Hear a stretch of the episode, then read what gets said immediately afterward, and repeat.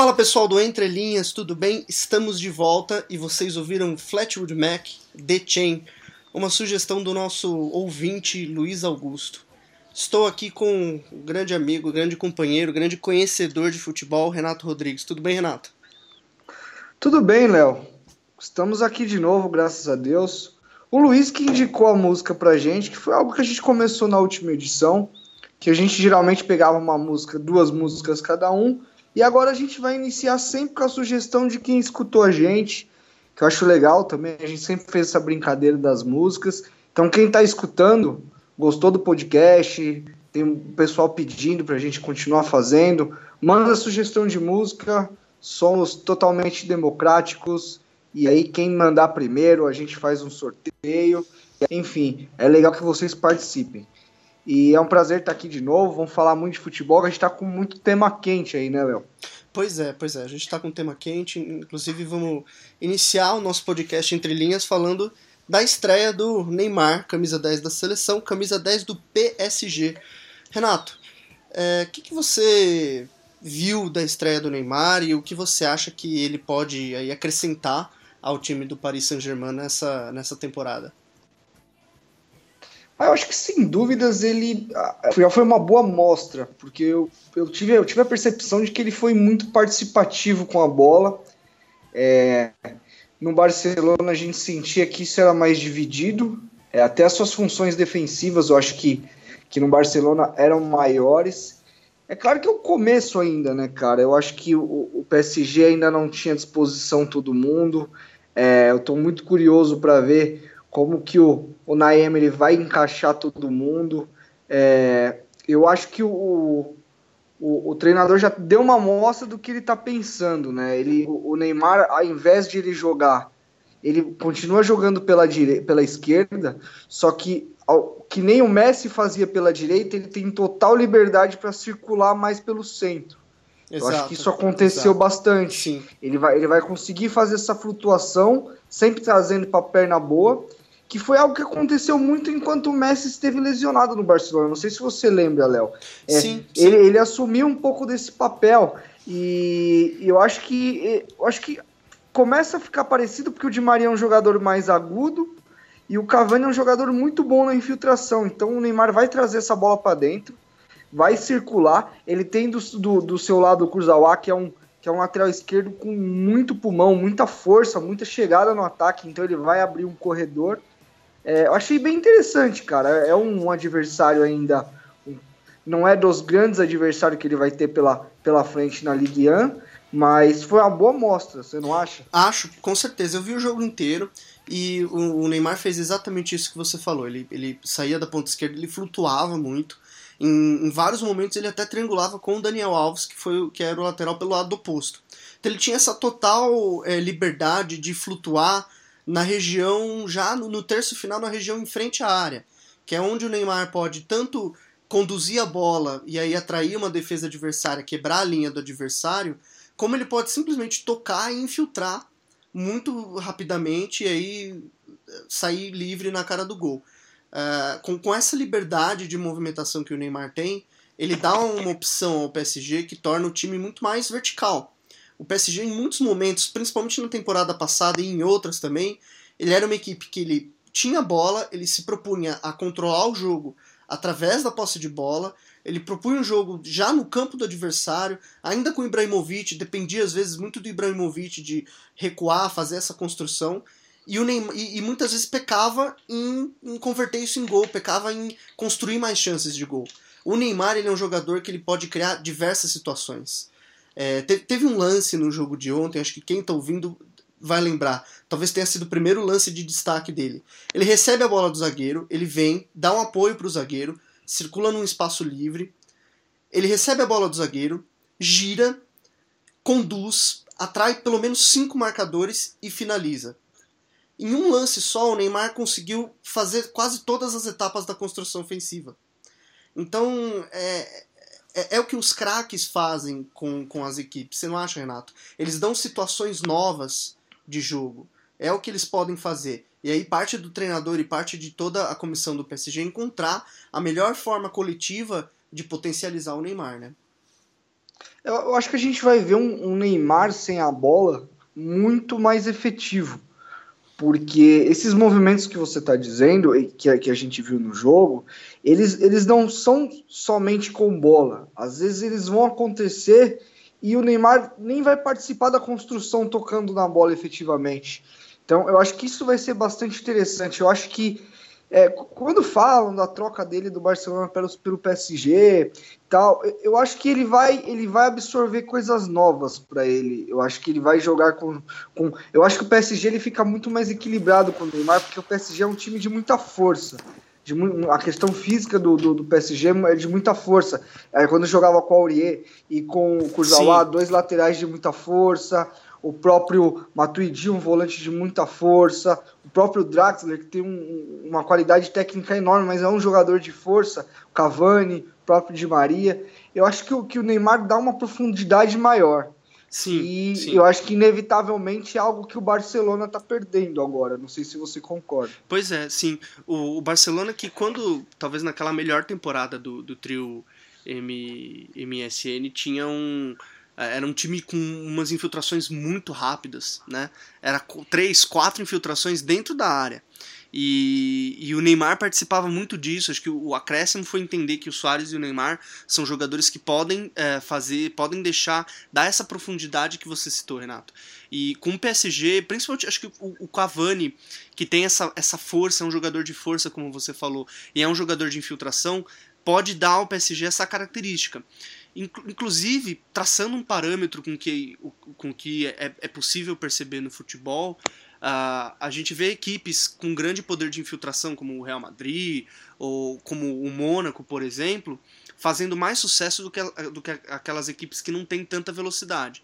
E o Barcelona está se reinventando agora, né, com a saída do Neymar, mas também assim, reinventando o próprio jogo. E o Neymar cai aí como um jogador extremamente contemporâneo de velocidade, de romper. E o próprio Neymar, é, a força do Neymar, muitas vezes ele era tido aqui no Brasil como um jogador sem força. Mas no Barcelona ele virou um jogador bem mais forte, né? Ele é um jogador é, hoje é, de força, né? Sim, até porque força, é, a, gente, a gente tem um pouco de. A gente confunde um pouco a questão força, força física no futebol. A força ela não está totalmente direcionada à estatura. Claro, quando você tem uma maior estatura, você tem mais probabilidade de ter, de ter um, uma força maior, um jogo de contato maior. Mas a gente tem, tem jogadores como o Emerson Sheik, por exemplo, eu sempre costumo usar esse exemplo, que é um jogador que não tem uma estatura muito, muito grande, não é um jogador. Você vê a musculatura dele forte, como você vê alguns zagueiros maiores, mas é um jogador muito, muito forte no contato. É um jogador que aguenta o tranco, que consegue, consegue sustentar essa bola. É claro que o Neymar é um jogador que ele vai precisar executar sempre mais rápido. Ele, ele não é um jogador forte na essência, mas ele é um cara que consegue trocar rápido de direção. Ele tem uma força na troca de direção. Ele, ele já suporta mais contato do que suportava exato. aqui, porque aqui, exato, aqui, exato. Ele, aqui, ele, aqui ele suportava menos. O Luxo até brincava de, de raio-x de borboleta, mas ele ainda estava num processo de maturação física. Então, e ele chega num campeonato que é físico. Muita gente não gosta da, da, da Ligue 1, sempre falou que é um campeonato ruim. É, você tá de prova, porque a gente já conversou sobre Ligue 1 antes mesmo de a gente pensar no Neymar, porque eu, eu sempre gostei da, da Ligue 1 por ser um, um, um jogo que saem muitos jogadores de potencial europeu, de, de, grandes equipes. Então, eu sempre gostei de ver que é um futebol veloz, um futebol de, de boas transições. E, e, eu acho que o PSG fica equilibrado e, e o Neymar tende a, a, absorver novas experiências. Eu acho que isso é importante. Eu sempre falo muito isso. Na questão do jogador, acho que até na questão pessoal nossa mesmo na vida, tem pessoas que gostam de trocar de lugar, tem pessoas que preferem ficar no mesmo emprego 20 anos, tem pessoas que com dois anos já querem aprender coisas novas. Aí vai de cada um, cada um, mas acho que vai ser uma experiência legal para ele.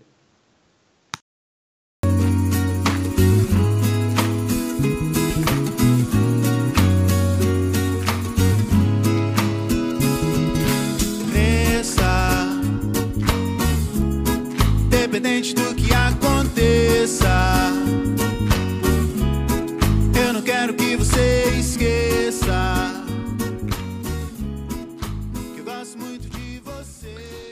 a gente vai para o segundo bloco do podcast, ao som de Quero Ser Feliz também, do Nat Roots, uma regueira aí. Porque o flamenguista quer ser feliz, né, Léo? O flamenguista agora tem a nova nova contratação, o novo treinador, Reinaldo Rueda, multicampeão pelo Atlético Nacional. Falo até em dinastia na Colômbia, né? Estou escrevendo um texto, parei um pouco para fazer o podcast, então amanhã, se vocês escutando o podcast, já peguem para ver o texto também, que eu falo um pouco do trabalho do Rueda no Atlético Nacional. E aí, Léo, o que, que você acha dessa contratação? É, chances de dar certo, chances de dar errado? O que você conhece do Rueda? A gente já discutiu um pouco sobre Sim. ele hoje, inclusive você e, o, e os nossos amigos dos, do nosso grupo, que um abraço a eles, eles vão entender quem que é. Falamos muito disso, me ajudaram a, a falar um pouco do Rueda. Como é que você viu essa, essa chegada do, do colombiano? Mas é, cara, acho que é uma contratação muito, muito interessante do Flamengo. Pensou aí fora da caixinha, buscou uma solução é, com um treinador muito gabaritado. O Rueda tem 25 anos de experiência, não só na Colômbia, e ele passou quase que 12 anos no contexto de seleções. Pode parecer é, pouco, mas isso é uma grande experiência porque abre a cabeça do técnico para outros tipos de treinamento, para outros tipos de condução de grupo. Talvez essa experiência é, do Rueda na seleção, se não me engano, ele treinou é, Equador, Colômbia e Honduras, se eu não me engano. Uh, pode servir para o Flamengo, porque o Flamengo hoje está num cenário em que precisa de resultados rápidos, precisa de uma montagem de um uma montagem rápida de um, de um jogo, de um estilo de jogo, e, e o Rueda fazia isso na seleção não só apenas na seleção, mas ele teve um outro tipo de experiência no Atlético Nacional, que é o, talvez o trabalho de maior destaque dele, aí, campeão da Libertadores ano passado, de conduzir, de saber manter uma ideia de jogo. Eu acredito que o Flamengo contratou ele buscando isso, buscando manter uma ideia de jogo igual ele fez com o Osório, uh, no Atlético Nacional. O Osório tinha, tinha lá, existia uma ideia de jogo, o modelo de jogo pode ser diferente, mas o conceito, conceitualmente, existia um, um jogo posicional muito forte no Atlético Nacional com o Osório. O Rueda soube manter essa ideia, soube dar sequência a essa ideia e adicionar uh, outros ingredientes. Uh, talvez o Flamengo pensou nisso, de manter uma ideia que vem lá desde o Murici Ramalho, passou pelo Zé Ricardo e agora pode encontrar um outro treinador, um, um outro contexto é, sobre esse Flamengo que gosta desse jogo posicional, gosta dessa, desse jogo mais de troca de passes, mais de jogadores obedecendo um determinado posicionamento. Que era uma coisa que eu via muito no Atlético Nacional, Renato. Não sei se você é, via isso também, mas eu vi um time extremamente posicional, um time é, que a, a, muitas vezes acelerava o jogo é, quando entrava no terceiro final tinha uma aceleração de jogo muito interessante. E era uma equipe também que ela não era não se não tinha um sistema defensivo tão compacto não tinha um sistema defensivo tão forte. É muito um jogo muito posicional muito às vezes de abrir o campo de trocar passes e tentar aí trocar é, construir sempre mantendo a bola tendo uma, uma atenção na construção ofensiva Sim, eu, eu, eu, eu acho que o Flamengo traz um treinador é, que tem uma visão um pouco diferente do que estava sendo feito. Eu concordo. É, só que as características do Atlético Nacional do Rueda, a gente tem que sempre lembrar que é a sequência de um trabalho do Osório. Eu acho que ele conseguiu dar um equilíbrio maior em, algum, em, alguns, em alguns casos. Por exemplo, o Rueda, pelo que eu estava dando uma olhada hoje na, no, no equipe, na equipe campeã da, da, da Copa Libertadores de 2016, que era um Atlético Nacional extremamente vertical, extremamente agressivo, principalmente no último terço do campo. Eu digo isso com e sem a bola. É um time que com a bola acelerava o jogo. É, o, o Atlético Nacional fazia um jogo apoiado, era um time que tinha boas, boas opções de apoio, mas o que me chamou um pouco a atenção é que são apoios mais longos, mais largos. É uma equipe que joga de forma mais larga. Ela busca um passe, não é um passe mais curto, aquele jogo curto, aquela triangulação mais curta. É uma bola encaixada com mais verticalidade. Exato. É, exato. O Maquinelli, o Maquinelli Torres, que é um meia de, de origem, que jogou nesse, nesse por dentro nesse 4-2-3-1, que para mim foi o sistema base, apesar de ele ter alterado bastante, 4-1-4-1, às vezes até três zagueiros, mas o Maquinelli Torres, com essa capacidade de reter é, os pontas com muito, muito movimento de infiltração na diagonal. É um time que infiltra muito. Tanto que o Borja, a gente vai até falar um pouco do Palmeiras no, no terceiro bloco. O melhor momento do Borja na carreira que ele vive no teste nacional é por causa disso. Muita bola no ponto futuro para ele atacar, para ele infiltrar e arrancar em velocidade. Então, eu acho que, que se a gente pegar como parâmetro o Atlético Nacional, é claro que é outra equipe, são outros jogadores. Às vezes a gente está esperando uma situação do treinador pelo trabalho anterior, mas não acontece. Mas se a gente pegar como parâmetro esse Atlético Nacional, a tendência é da gente ter um Flamengo muito mais agressivo em campo.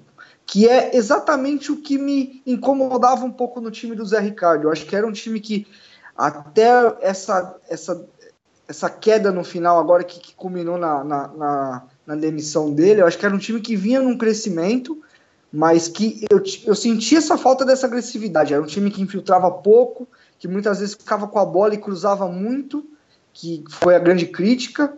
E eu acho que ele pode trazer isso para o Flamengo. A questão do perde pressiona vai ser um time que, quando perder a posse de bola, o Atlético Nacional, quando perdia a posse de bola, já atacava imediatamente. E isso pode gerar algumas situações defensivas, né, Léo? Que, que a gente estava até conversando. Exato. Essa, dentro dessa questão da continuidade de ideia, acho que é interessante a, a, duas coisas que você falou. Primeiro, é, o perde pressiona é uma coisa que o Flamengo uh, não vinha tendo com o Zé, muito por conta de buscar, talvez recompor a linha defensiva ou desse perde pressiona não estar tão assimilado pelos jogadores. Então o Flamengo muitas vezes ele se dividia entre alguns jogadores iam pressionar, outros e já partiam para uh, recomposição. E aí o adversário muitas vezes encontrava espaços nessa recomposição. O Flamengo muitas vezes se via com a linha quebrada. Né? Até por ter dois, dois zagueiros aí de características de, é, de não conseguirem retomar, de não conseguirem uh, recuperar, ter uma boa recuperação. Então o Flamengo muitas vezes tinha isso, talvez pelo conceito não assimilado. Com o Rueda, essa busca pelo, pelo perde pressiona vai ser mais intensa. Então a gente podemos ver um Flamengo que perde a bola, já vai em cima, tenta com dois, três jogadores criar uma situação de superioridade numérica para recuperar a bola. Uh, e aí uh, o adversário não encontra tantos espaços na recomposição, né? Uh, Cria-se uma pressão que o adversário não consegue sair, que era o Flamengo não estava fazendo. E a questão da, da a questão dos apoios mais largos que você falou, talvez case muito com o que o Flamengo já estava fazendo e não estava conseguindo fazer. O Flamengo era um time que cruzava muita bola. Por quê? Os apoios eram muito curtos, não dava opção de ter uma infiltração. Faltava infiltração ao Flamengo. Tendo um time que ocupa um espaço maior em campo, um time com apoios mais largos e muita infiltração, isso usa uma ideia que já está muito. Uh, já está muito assimilada pelos jogadores, que é de sempre apoiar, de sempre buscar uh, virar o corpo para o lado da bola, sempre vir no espaço vazio, mas aí com o Rueda adiciona esse novo ingrediente, de ter essa infiltração. O, o exemplo do Borja foi, foi é, é, legal porque o Borja realmente é um jogador que não conseguiu jogar assim no Brasil. Né? E o Everton Ribeiro, por exemplo, no Flamengo, pode ser um jogador que se eh, beneficie disso, porque ele é um jogador que tem esse, esse passe no ponto futuro. E o Flamengo tem jogadores que podem fazer infiltração. Tem o Giovani, que ainda, apesar de ser mais ponta, eh, né, pode é, ser adaptado, pode fazer isso. Tem o Berrio, que jogou com o Rueda no Atlético Nacional. O próprio Everton e o próprio Diego também. Acho que casa muito bem essa continuidade de ideias, mas com, com novos ingredientes para amadurecer um pouquinho o modelo de jogo do Flamengo, que era o que vinha decrescendo aí nos últimos jogos do, do Zé Ricardo. Sim, e, se, e eu acho que a gente também não pode deixar de falar sobre aquele nosso amigo que o flamenguista tanto ama, Márcio Araújo. Eu juro para você que eu estava olhando o time do Rueda e comecei a pensar se Márcio Araújo jogaria. Bom, o que eu tenho para falar pro flamenguista e e pro cara que está escutando a gente é o seguinte: primeiro, que eu não acho o Márcio Araújo tão ruim como pensam, mas também não acho tão bom como outros pensam. Eu acho que é, um, é mais um caso de, de extremismo no, no, no futebol, seja pro ruim e pro bom. Mas enfim, eu acho que se a gente pegar a tendência de jogo que jogava no Atlético Nacional e o Rueda, eu acho que a, enfim existe uma chance de Márcio Araújo não ser um titular absoluto. Por quê? Na maioria das vezes, o Atlético Nacional, principalmente por ser uma equipe grande, de grande investimento na Colômbia, ela era obrigada a propor seus jogos, e na Libertadores também foi assim. Então o Rueda sempre optou por volantes mais construtores. Inclusive o Guerra, que está no Palmeiras hoje, chegou a jogar como, como um volante exato. no lado do, do Merria. É, ele tinha o Merria, ele tinha o um Guerra. Maquinelli, Torres. É, o Maquinelli sempre jogou mais à frente, como meia, como esse cara central. Mas ele, ele usou muito o Sebastian Pérez, que é um, que é um volante muito técnico, é muito organizador, que está no Boca Juniors, inclusive, teve vinculou para sair do, da, da Colômbia já para a Europa, mas acabou indo para a Argentina. E ele, e ele tinha na, na campanha da Libertadores um, um Márcio Araújo lá que era o Arias, que era um jogador de mais, de mais pegada, de, de questões mais defensivas, que ele usava em algum momento ou outro. Mas eu acho que legal de destacar no Rede é isso. É, não, não chega a ser um rodízio de jogadores que nem o Rosário fazia e tal. Mas ele é, um, ele é um treinador que vai rodar o elenco.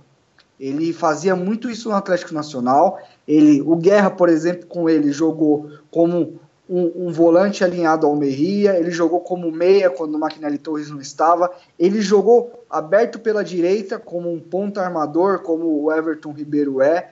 É, ele, ele, ele, somente no meio de campo, ele girava muito as peças, muito entendendo a necessidade e as características do adversário.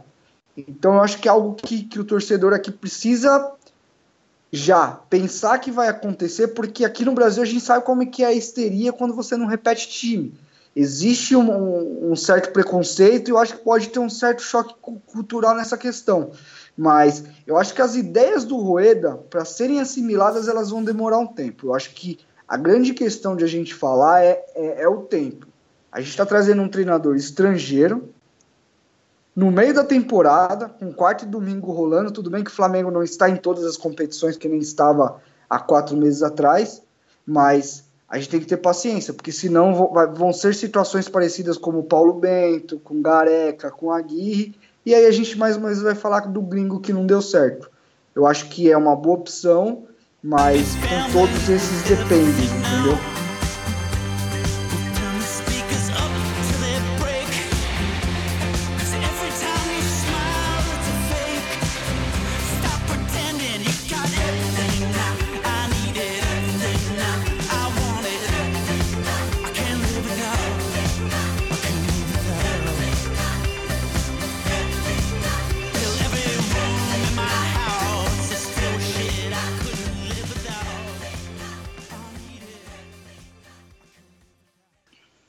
Galera, para o nosso último bloco do podcast Entre Linhas, eu selecionei uma música do grupo canadense Arcade Fire, chamada Everything Now, do novo álbum deles. Renato não gosta, não conhece, vai ficar com preconceito aí para as minhas músicas, não é, Renato? Não, eu tô, tô tranquilo, cara. Só, eu tô começando a escutar suas músicas. É. Mentira, é. não tô não, não sei qual que é não. Mas Léo, para a gente fechar com o nosso último bloco aqui, eu tenho uma pergunta importante para você. E eu acho que é uma, uma pergunta que, que ela pode ser feita também para os palmeirenses, porque a gente vê uma, uma separação de ideias também nesse momento, torcedores que apoiam até o final o Cuca, outros que já começaram a, a entender de que o Cuca não não está fazendo um bom trabalho. É, Leonardo Miranda, meu amigo, o Palmeiras está jogando bem? A minha resposta é depende. Depende do seu conceito de jogar bem. Porque eu acho que o Palmeiras tem uma ideia de jogo. Nesses três meses de Cuca, o Palmeiras já tem uma ideia de jogo e ela já é muito uh, parecida com aquela ideia que o Cuca quer. A gente vê alguns comportamentos é, do Palmeiras muito assimilados, mas outros comportamentos também nem um pouco assimilados. O Cuca sempre foi um treinador que prezou por, por, por esse perde, pressiona, ele gosta de ter um time muito agressivo quando perde a bola. E o Palmeiras só teve essa agressividade em alguns jogos. Em outros jogos não tem. A questão da, do, a, da construção, do, da finalização das jogadas, o Cuca gosta de ter um, uma chegada na área muito forte. Gosta de ter a jogada pela ponta e chegar na área com pelo menos três, quatro jogadores. Em alguns jogos o Palmeiras mostra isso, em alguns jogos, outros jogos não. Então a, a resposta para sua pergunta para mim seria depende. O Palmeiras fez alguns bons jogos com o Cuca e alguns jogos ruins com o Cuca. Lembrando, jogar bem, para mim, no meu conceito, jogar bem é jogar de acordo o quanto se consegue cumprir de uma determinada ideia de jogo. Seja ela qualquer ideia. A gente não está aqui discutindo se a ideia do Cuca é X, Y ou Z, mas o quanto a equipe do Palmeiras consegue imprimir essa ideia dentro de campo. E para mim teve alguns jogos muito bons, alguns jogos muito ruins. Um, um, um trabalho talvez uh, que passe por uma instabilidade de desempenho uh, natural de um reinício, mas também com algumas outras questões que podem ser problematizadas. E você, Renato? Para você, Renato Rodrigues, o Palmeiras de Cuca está jogando bem? Para mim, se eu pegar, eu concordo com você que tiveram algumas partidas com um desempenho satisfatório, eu não achei bem, sinceramente, eu não. Eu acho que desde que o Cuca voltou foram raros os momentos que o Palmeiras jogou bem. E explico por quê. Concordo com você em tudo. Existe um modelo. Às vezes a gente, às vezes a gente critica um treinador por, por a gente não conseguir nem enxergar as ideias desse modelo. E eu acho que o Cuca sempre deixou claro o tipo de modelo que ele quer, um modelo agressivo, com muita intensidade, de, de ataque ao espaço, de recuperar essa bola o mais perto do gol possível. Mas dentro de todas essas ideias, eu acho que o Palmeiras hoje não executa elas de, de forma assim. É, eu, é claro que o jogo contra o Barcelona de Guayaquil ele fica muito muito preso à análise, por ser um, um, momento em que. E eu acho que não tem como não ficar, porque foi um momento de preparação para aquele jogo. Acho que Exato. o próprio Cuca criou essa situação para ele. E para mim, se a gente pegar os, os primeiros 45 minutos do, do, do, do, Palmeiras contra o Barcelona, foi um futebol de, de uma qualidade terrível. Para mim, eu vendo o jogo, eu, eu não consegui identificar a ideia, ou melhor, eu consegui identificar a ideia, mas eu acho que o time começou, foi escalado mal. Eu acho que o time teve quatro jogadores na frente com, com muita intensidade, com muita agressividade, muito jogo vertical, mas não tinha ninguém para pensar o jogo. É, Thiago Santos e Bruno Henrique não, não conseguiam organizar esse jogo de trás para verticalizar as jogadas. Tanto que o Palmeiras melhora muito com o Moisés voltando de lesão, fazendo o jogo que ele fez. Mas eu acho pouco, cara. Eu acho pouco. É, eu acho que o, muita gente pergunta assim, ah, mas por que, que no ano passado deu certo? É, eu acho que a característica de alguns jogadores daquele ano encaixaram muito, que é a questão do Vitor Hugo, um zagueiro muito agressivo, com uma recuperação muito boa. O Gabriel Jesus, um jogador que sem bola, pressionando, fazendo esse trabalho que ele está tentando fazer com o Daverson, muito bem. O Jean inteiro, o Moisés muito bem, o Tietchan jogando muito bem, que é algo que ele não tem conseguido fazer esse ano ainda. Então, eu, eu acho que esse modelo do Cuca ele serve muito para um tiro curto, assim.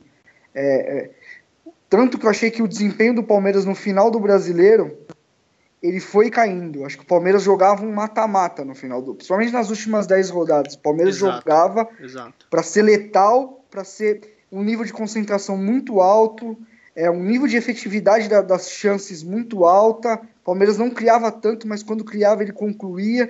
Um nível de confiança muito alto dos jogadores. É, por isso que eu sou, eu, eu acho que o Cuca pode dar mais, é, eu acho que o elenco pode dar mais. Por isso que eu sou um crítico do, do, do futebol que o Palmeiras joga hoje, Léo. Eu também sou, concordo com você.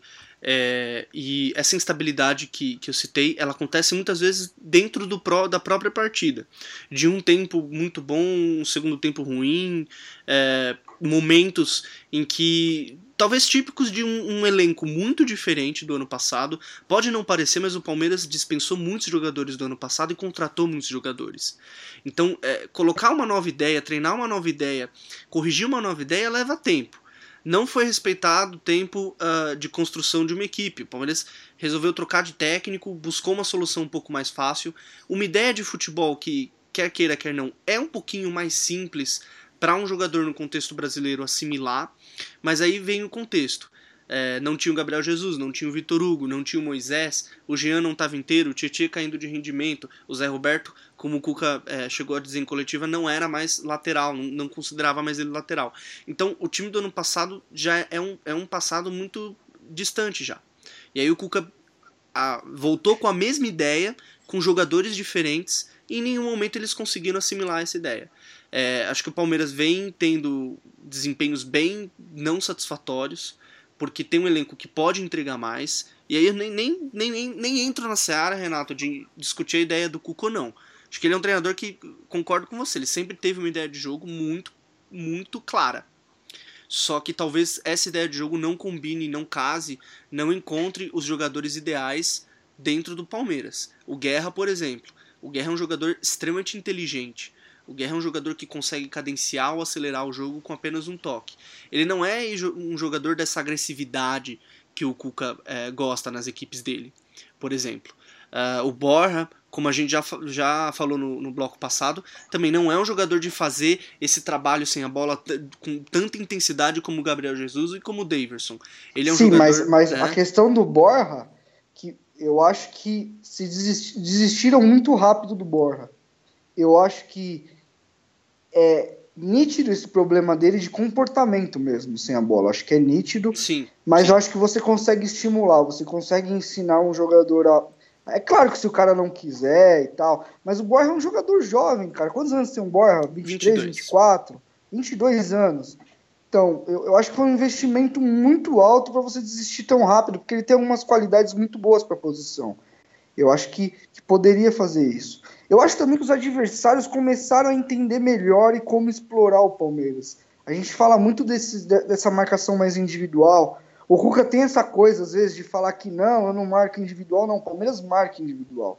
Ele, ele até tentou dar uma equilibrada nisso, fazendo trocas, fazendo que as perseguições não sejam tão longas quanto eram, mas o Palmeiras marca individualmente. E a gente vê o, o jogo no Allianz, o, o Corinthians ganha de 2 a 0 do Palmeiras, o, o, o grande rival ganha dentro da casa do Palmeiras com dois lances com quebra de linha, de um jogador tirando um zagueiro, um lateral da posição e atacando aquele espaço. O Cruzeiro na Copa do Brasil fez, faz um jogo aqui de 3 a 0 no primeiro tempo, usando muito isso, entendeu? E aí acontece muito de, de, Eu vejo pessoas falando assim: nossa, mas o Cuca mudou o time no, no intervalo, no vestiário, que foi o caso contra o Cruzeiro. Mas ele mudou o vestiário, ele mudou o jogo porque ele começou errado também. Exato. Às vezes as, pessoas, às vezes as pessoas não têm essa, essa, essa leitura também. Por que, por que, que ele teve que arrumar no intervalo? Talvez a, a ideia não não era mais condizente a começar assim. É, eu tenho o Cuca como, como um, um treinador que ele, a parte estratégica dele é muito boa. E eu acho que até nisso, nos últimos jogos, não, não casou muito É, bem. Eu- ele eu- teve dificuldade. Sim, eu ia falar disso. O Cuca nas coletivas ele sempre fala que ele não conseguiu encontrar o time do Palmeiras. Ano passado ele encontrou o time do Palmeiras eh, no primeiro turno, e aí no segundo turno, quando ele precisou criar situações de estratégia com adversários, e aí o Palmeiras vindo numa queda de desempenho, e ele precisando encontrar soluções ah, pensando nos adversários, ele usou o elenco. Usava muitas vezes o Tietchan de ponta, de volante, o Zé Roberto de volante, é, o Eric, Rafael Marques, enfim. Nesse ano, o Cuca ele não conseguiu esse primeiro estágio dentro do trabalho dele. Ele não, não conseguiu entender, o, não conseguiu formar uma equipe dentro do que ele tem como ideia de equipe. Mas, é, e aí casa com o que você falou, o Cuca sempre foi um treinador com um viés estratégico muito forte. Ele consegue ler o adversário, perceber sutilezas e fraquezas no adversário e dentro de uma escalação, dentro de uma mudança de sistema, dentro de uma jogada estratégica, ele consegue é, explorar isso. E nesse ano ele desistiu disso. Em nenhum momento ele fez um Palmeiras que se adequava, que jogava de acordo com o adversário. Ele tentou manter Eu o já, time. eu, eu já discordo um pouco, Léo. Eu acho que, inclusive no, no início de trabalho dele, eu acho que até para facilitar, ele mudava sistema é, de um jogo para o outro simplesmente para espelhar. Simplesmente para gerar esses encaixes de, de maneira mais, mais confortável. Eu acho que as escolhas não têm sido as melhores. E eu acho que os adversários conseguem entender melhor esse contexto. Sim, sim, até por, por conta do ano passado. Mas o que eu falo de estratégia, Renato, é que ele, o, o Cuca sempre foi um treinador que busca espelhar. Mas dentro do, do espelhamento ele tinha algumas, algumas situações de bola, não só de bola parada, mas algumas situações de um jogador escalado aqui, um jogador escalado ali, que ele, é, dentro do- da explicação do Cuca, usando o que ele fala mesmo, é, que criavam essas alternativas para ele. E ele diz que ele não repetiu o time do Palmeiras, não conseguiu repetir, não por um viés estratégico, mas por, por questão de lesões. Isso é o que o Cuca diz.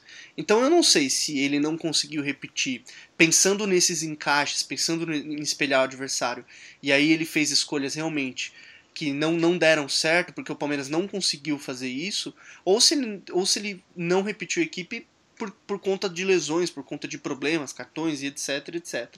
Aí, eu, eu, sinceramente, eu fico na dúvida. Eu acho que ele, ele tentou formar uma equipe, uh, sempre com Dudu, Guerra e Roger Guedes, aí William, Borja e agora Daverson, em nenhum momento conseguiu repetir uma base. Porque o Cuca é um treinador que ele monta uma equipe dentro de, de uma base, ele vai mudando. Talvez não seja um treinador que acredite, por exemplo, no poder de um treino para deixar todo mundo em estado de jogo. Ele gosta de repetir titulares, que é um talvez um mito é, aqui no Brasil ainda. Não sei. Acho que talvez tenha pano para manga para a gente discutir sobre o Palmeiras. Sim, a gente vai ter que a gente vai ter que é, resta ao Palmeiras esse, essa, esse resto de Brasileirão. Acho que tem total capacidade de, de conquistar uma vaga para Libertadores, que eu acho que isso é o planejamento do Palmeiras. Eu acho que para o Palmeiras seria um, um, uma tragédia não estar na Libertadores do ano que vem, porque a gente fala muito de Libertadores e se jogar muito a Libertadores para se conquistar. Eu acredito muito nisso. Acho que o clube que está sempre jogando a Libertadores, ele está sempre disputando na parte de cima é, eu acho que o Palmeiras se organizou para isso nos últimos anos, mas eu acho que vai depender muito de, de toda essa questão do Cuca. É, surgiu a questão de ele ter entregado o cargo algumas vezes. É, não sei se nem ele tanto confia tanto nessa volta por cima para ele ter dado, para ele ter entregado o cargo em alguns momentos. É, eu acho que a gente vai ter que ver nos próximos jogos. Eu acho que contra o Vasco é, eu consegui ver algumas partes do jogo e também não me agradou.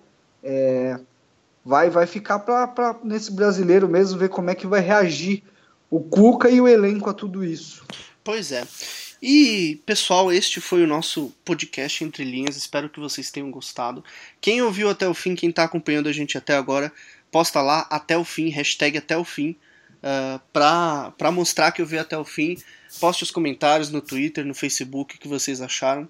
A gente sempre responde. Lembrando que no próximo podcast a música de abertura vai ser uh, escolhida por vocês. Postem lá sugestões de músicas que vocês queiram. Aceitamos todos os estilos, menos as músicas que o Renato coloca, porque eu não, não aguento mais ouvi-las. Muito, um gosto muito duvidoso, não é, Renato?